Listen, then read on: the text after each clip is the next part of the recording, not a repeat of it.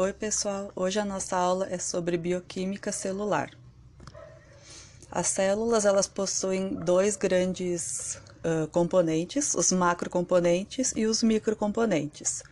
Os macrocomponentes são a membrana plasmática, componentes do citoplasma e o núcleo. Os microcomponentes envolvem todos os componentes microscópicos, menores ainda do que os macro, lógico, e é objeto de estudo da bioquímica celular. Estes microcomponentes eles são divididos em dois grandes grupos, componentes inorgânicos e componentes orgânicos. A diferença entre eles está na química. Basicamente, a composição química é que difere esses dois grupos. Os componentes inorgânicos, uh, eles têm alguns elementos da tabela periódica e os componentes orgânicos, a ênfase do elemento é o carbono. Ou seja, a diferença entre os componentes inorgânicos e orgânicos está na presença do, do elemento químico carbono. Não que os componentes inorgânicos não possam apresentar este elemento, claro que podem, mas o carbono é a estrela principal dos componentes classificados como orgânicos. Dentre os componentes inorgânicos, nós temos a água e os sais minerais. Já os compostos orgânicos são classificados em carboidratos, lipídios, aminoácidos, proteínas e ácidos nucleicos. A gente vai estudar primeiro os componentes inorgânicos, começando pela água.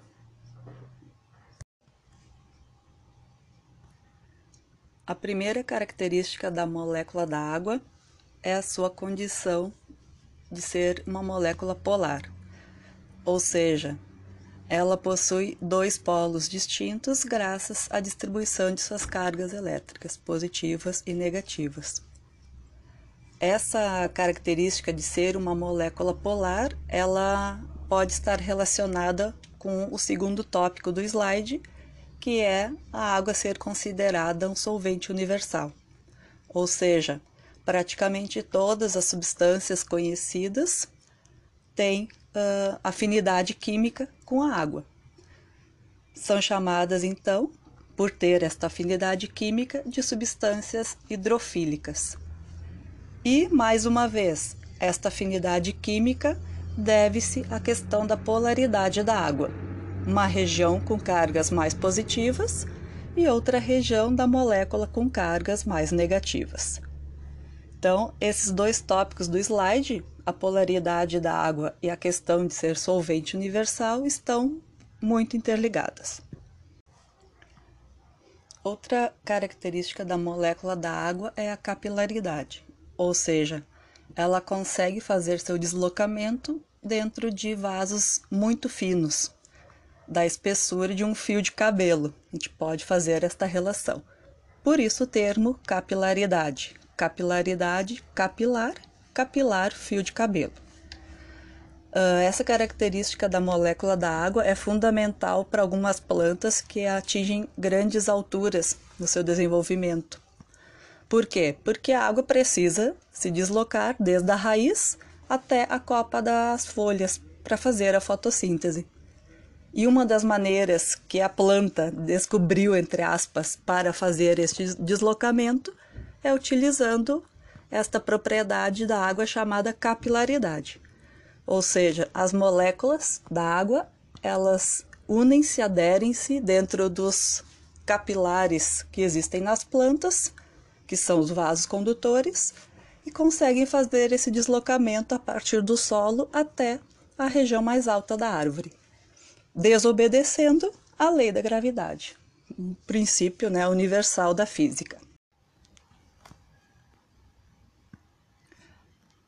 Outra função relacionada à molécula da água é a questão de ser um excelente regulador térmico.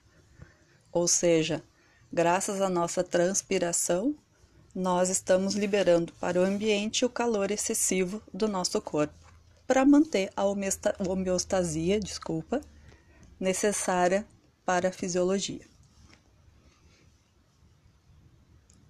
A função transportadora também importante para os todos os seres vivos, não somente plantas, como citado anteriormente, para a capilaridade, está diretamente relacionada com o transporte de todos os nutrientes e substâncias necessárias também para o metabolismo estar adequado, ou seja, para manter a homeostase corporal.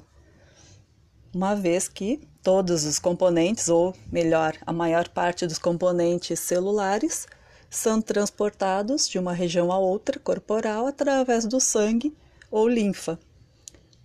E estes compostos, eles possuem uma grande quantidade de água na sua constituição.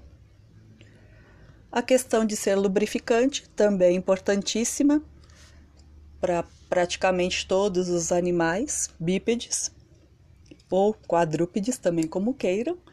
Por quê? Porque uh, toda a nossa vitalidade, toda a saúde das nossas articulações, elas estão diretamente relacionadas com o teor de água que existem nessas articulações, neste tecido que conecta os ossos, fazendo com que tenhamos movimentos perfeitos ou que não, se, não sejam perfeitos, mas o mais uh, próximo disto, mais uma vez, para a gente conseguir manter a homeostasia corporal.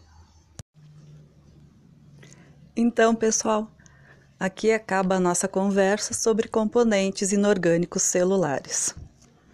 Até o próximo episódio. Abraços!